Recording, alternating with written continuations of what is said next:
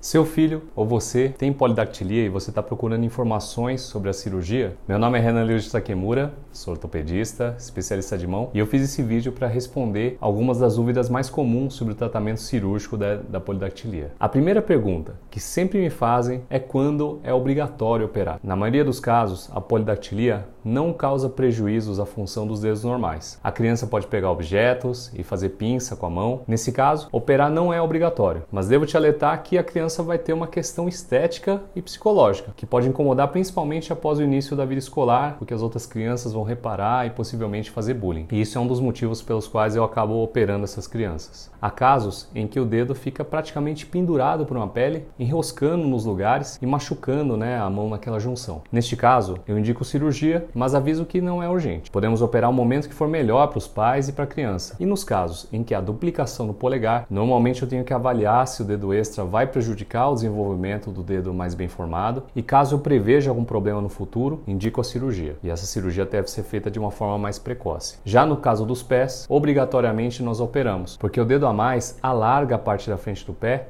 e dificulta a criança tanto aprender a andar quanto achar um calçado no futuro, né, que caiba nos pés. Os adultos que têm polidactilia nos pés acabam comprando um calçado maior e fica ajustado, né, na parte da frente, na largura, mas que fica muito comprido e fica frouxo do pé na hora de andar. Por isso, quando identificamos a polidactilia no pé, nós operamos de forma mais precoce. E qual é o tipo de anestesia? Anestesia em crianças é sempre anestesia geral. E no próximo vídeo eu vou falar sobre jejum e risco de anestesia nas crianças. E com que idade né, nós operamos a criança? Quando há uma necessidade mais urgente, mais precoce de operar a mão ou o pé, o mínimo que consideramos é um ano de idade ou 10 quilos. Nos casos da polidactilia, em que não há prejuízo da função da mão, nós podemos operar com qualquer idade a partir do mínimo que eu citei. Uma dúvida comum é se o adulto pode operar, ou fica mais difícil operar quando adulto. Nós sempre podemos operar a polidactilia, independente da idade. E a dificuldade em retirar esse dedo extra depende mais de características do dedo em si do que da idade do paciente. Mas é importante frisar que em alguns casos, como citei agora há pouco, precisam de cirurgia antes, né, precoce, antes da vida adulta. E como que é feita a cirurgia de remoção desse dedo? Essa é uma pergunta que eu não tenho como responder completamente, porque varia muito conforme o caso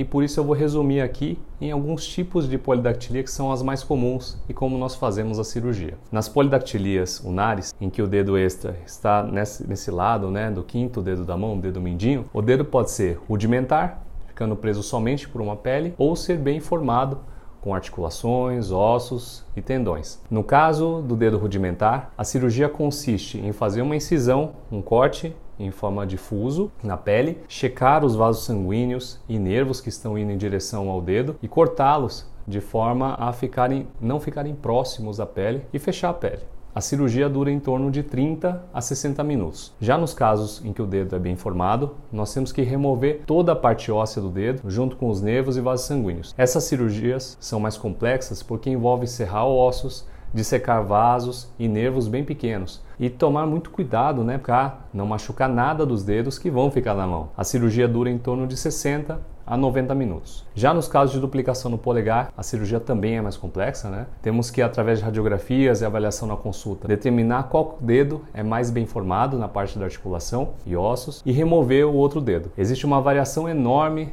de jeitos diferentes em que o dedo pode aparecer duplicado, mas o tipo mais comum é esse que estamos exemplificando né, na figura, e essa cirurgia dura em torno de 60 a 90 minutos. A cirurgia no pé é semelhante a essa última que descrevemos. Nós avaliamos o dedo a mais e escolhemos o dedo mal formado para remover. Em geral, todas as cirurgias de polidactilia têm detalhes técnicos que, se não forem bem cumpridos, né, podem causar algum tipo de problema no futuro. E por isso é importante que você seja tratado por um especialista. Um tratamento feito de forma errada agora vai impactar o resto da vida da criança. Especificamente em relação à duplicação do polegar, uma dúvida comum é se o polegar que sobrou pode ter alguma sequela, né, ou ficar torto. Esse dedo que ficou pode ser ligeiramente menor em comprimento e volume, e essa diferença não vai suavizar com o tempo. Além disso, esse dedo que ficou pode também ter articulações né, não tão bem formadas, com um formato um pouco mais torto, e nesse caso pode haver alguma diferença de alinhamento do dedo que faça com que ele seja torto comparado ao dedo normal.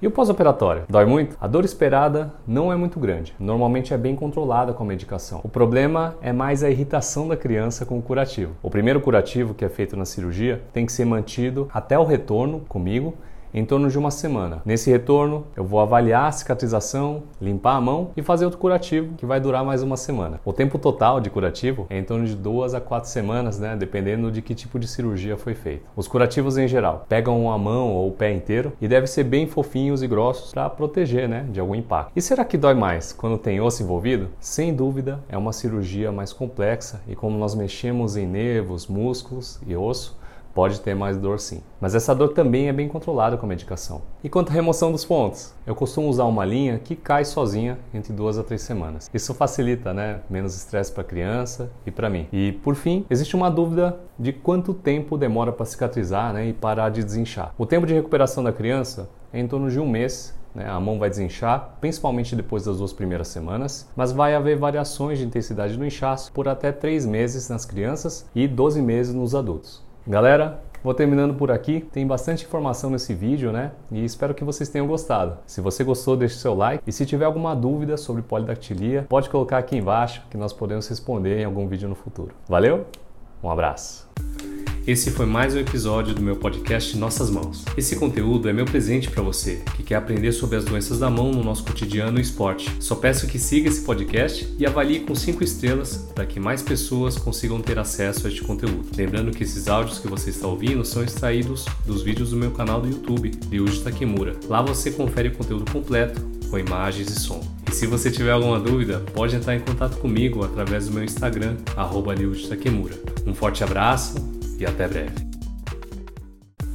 Esse foi mais um episódio do meu podcast Nossas Mãos. Esse conteúdo é meu presente para você que quer aprender sobre as doenças da mão no nosso cotidiano e esporte. Só peço que siga esse podcast e avalie com 5 estrelas para que mais pessoas consigam ter acesso a este conteúdo. Lembrando que esses áudios que você está ouvindo são extraídos dos vídeos do meu canal do YouTube, Ryuji Takemura. Lá você confere o conteúdo completo com imagens e som. Se você tiver alguma dúvida, pode entrar em contato comigo através do meu Instagram, arroba Um forte abraço e até breve.